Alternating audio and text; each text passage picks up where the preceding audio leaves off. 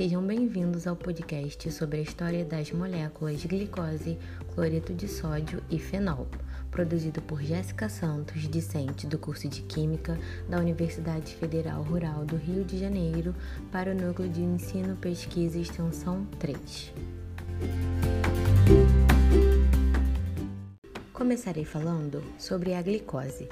A glicose foi isolada pela primeira vez em 1747 pelo químico alemão Andreas Magraff, a partir do suco de uva, e anos mais tarde, em 1801, foi obtida na forma de cristais pelo químico analítico francês Joseph Louis, também no suco de uva.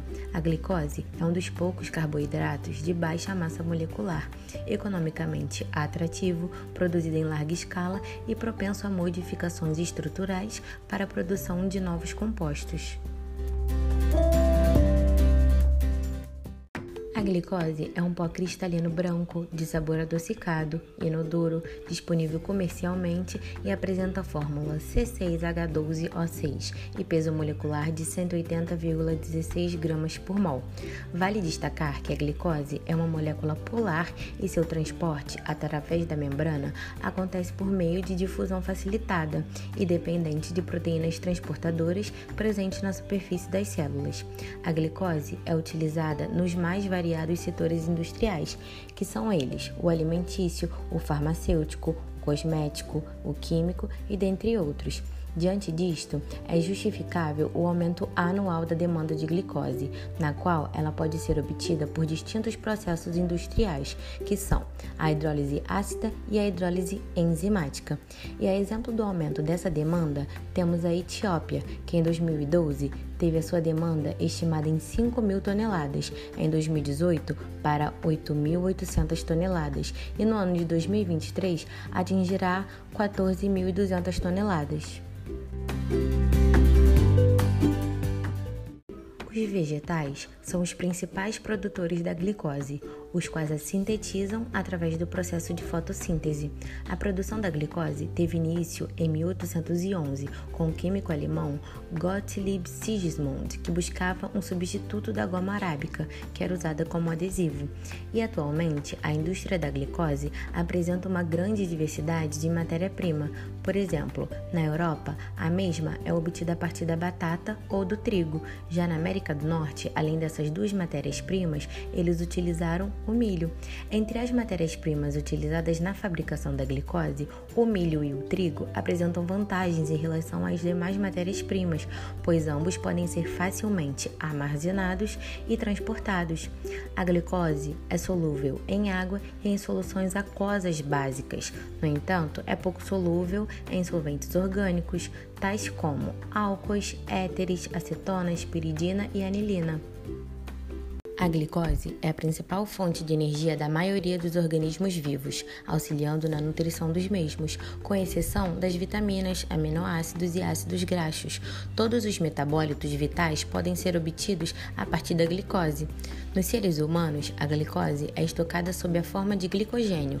No entanto, apenas essa reserva não é suficiente, forçando o organismo a criar mecanismos capazes de sintetizá-la. A glicose é um importante componente da sacarose, que nos referimos quando falamos de açúcar.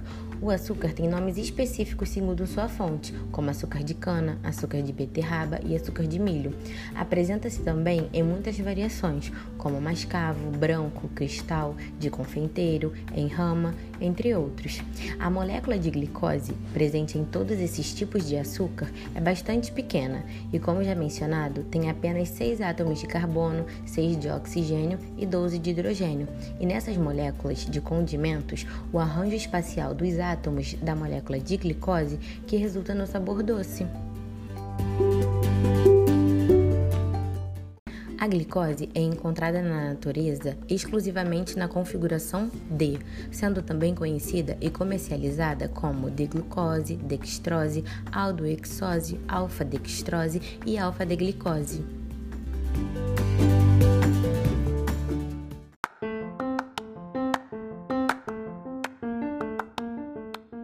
Agora vamos falar do cloreto de sódio, mais conhecido como sal. Ao longo de toda a história, o homem coletou ou produziu o sal. O sal que consumimos, o cloreto de sódio, com fórmula NaCl, é produzido da reação entre ácido clorídrico e o hidróxido de sódio. A química descreve que sal é todo produto resultante da reação entre o ácido e uma base, que quando dissolvidos em água liberam um cátion, diferente do H+, e um ânion, diferente do OH-. Todo o sal comercializado é extraído de fontes naturais e, devido às diferentes condições da reserva onde foi formado, essas apresentam outros minerais em sua constituição. Segundo a Anvisa, Agência Nacional de Vigilância Sanitária, sal para consumo humano refere-se ao cloreto de sódio cristalizado extraído de fontes naturais adicionado obrigatoriamente de iodo.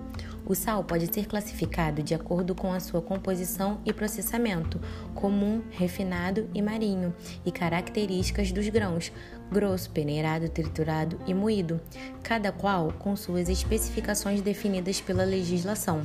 O sal é uma substância vital para os seres humanos. Nosso corpo possui sais que são regulados pelos rins e pela transpiração.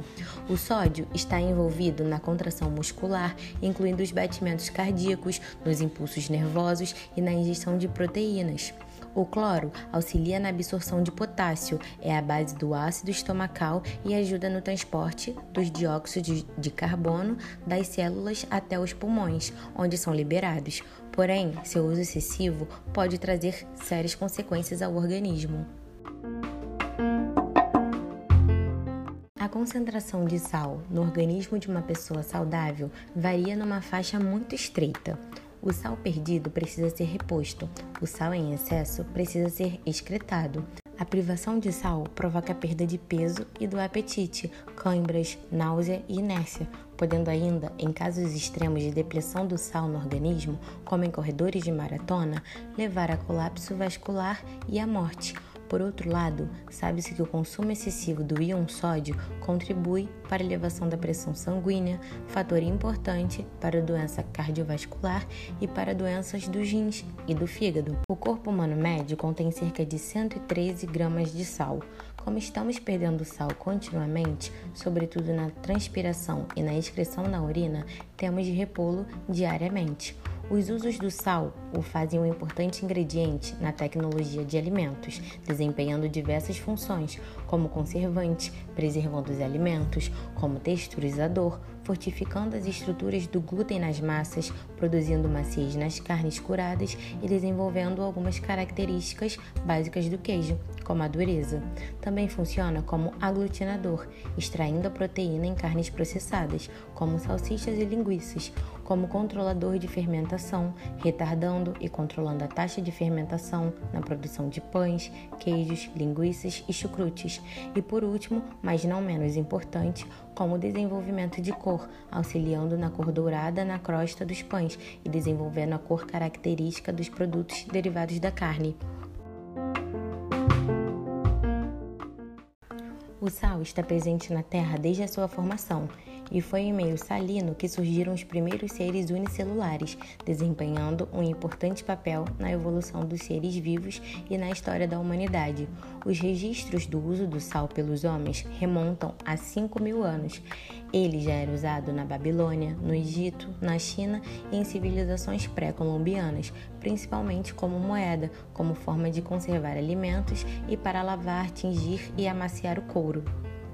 Os três principais métodos de produzir o sal é a evaporação da água do mar, fervura da água salgada de fontes e mineração de sal-gema. Foram utilizados na antiguidade e continuam em uso atualmente. A evaporação da água do mar pelo sol era e continua sendo o método mais comum de produção em regiões litorâneas tropicais. O processo é lento, mas é barato. Originalmente, jogava-se água do mar sobre carvões em brasa e raspava-se o sal quando o fogo se extinguia. Quantidades maiores podiam ser colhidas das bordas de poços rochosos litorâneos. Não seria preciso muita imaginação para perceber que a construção de lagos rasos ou panelas em áreas que a maré alta inundava forneceria quantidades muito maiores de sal.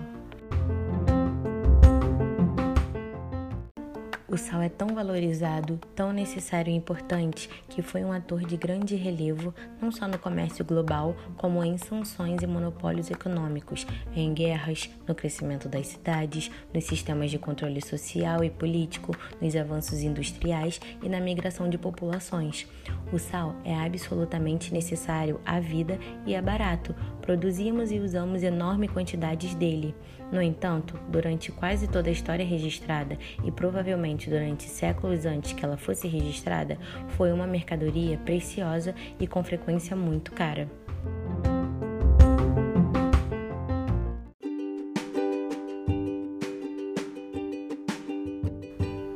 Para finalizar, vamos falar do fenol. Em 1841, Auguste Lauren, um químico francês, foi capaz de preparar pela primeira vez um fenol puro. Em seus estudos sobre o destilado do alcatrão, de carvão e do cloro, Lauren conseguiu isolar as substâncias diclorofenol e triclorofenol, e ambas indicaram a existência de fenol em sua composição. Dessa maneira, Lauren conseguiu isolar e cristalizar um fenol pela primeira vez. Ele chamou esse composto de ácido fênico ou ácido fenílico. O ponto de fusão relatado e o ponto de ebulição foram bem parecidos aos valores conhecidos atualmente. O fenol foi amplamente utilizado na época de sua descoberta para o tratamento de feridas como um antisséptico e anestésico. O fenol é uma molécula aromática simples que consiste em um anel de benzeno a qual está ligado um grupo oxigênio-hidrogênio, mais conhecido como OH. Apesar de possuir um grupo OH, sendo essa uma característica própria do grupo dos álcoois, o fenol possui natureza diferente, sendo mais ácido do que um álcool. A hidroxila do fenol é a fração que determina sua acidez, enquanto o anel de benzeno caracteriza sua alcalinidade. O nome fenol designa um grupo muito grande de compostos interrelacionados que têm todos um grupo OH diretamente ligado a um anel de benzeno. Isso pode parecer um pouco confuso, pois há milhares ou mesmo centenas de milhares de fenóis, mas apenas um fenol. Há fenóis feitos pelo homem, como o triclorofenol e o hexilresorcinóis, com propriedades antibacterianas, hoje usados como antissépticos. Os fenóis são solúveis na maioria dos solventes orgânicos, como nos hidrocarbonetos aromáticos, álcoois, cetonas, éteres, ácidos, hidrocarbonetos halogenados, dentre outros, enquanto na água possuem solubilidade limitada. Além disso, os fenóis são incompatíveis com alumínio, magnésio e zinco. O fenol é tóxico e, mesmo em soluções diluídas, causa descoramento, rachaduras, entorpecimento da pele e a inalação pode causar doença. O tetrahidrocanabidiol é um fenol encontrado na cannabis sativa, o cânhamo indiano. O grupo dos fenóis engloba elementos químicos que são produzidos em larga escala global e possuem diversas utilidades, como a fabricação de triclosano, plásticos, plastificantes, brinquedos, policarbonatos, nylon, inseticidas de anilina, explosivos, tintas e vernizes, desinfetantes, poliuretanos, conservantes para madeira, herbicidas, inibidores, pesticidas e como matéria-prima para a produção de alguns medicamentos, como analgésicos e gotas para alívio de dores de ouvido e nariz. Outros nomes utilizados para se referir aos fenóis são ácido carbólico, ácido fênico, ácido fenílico, benzenol, hidroxibenzeno e monohidroxibenzeno.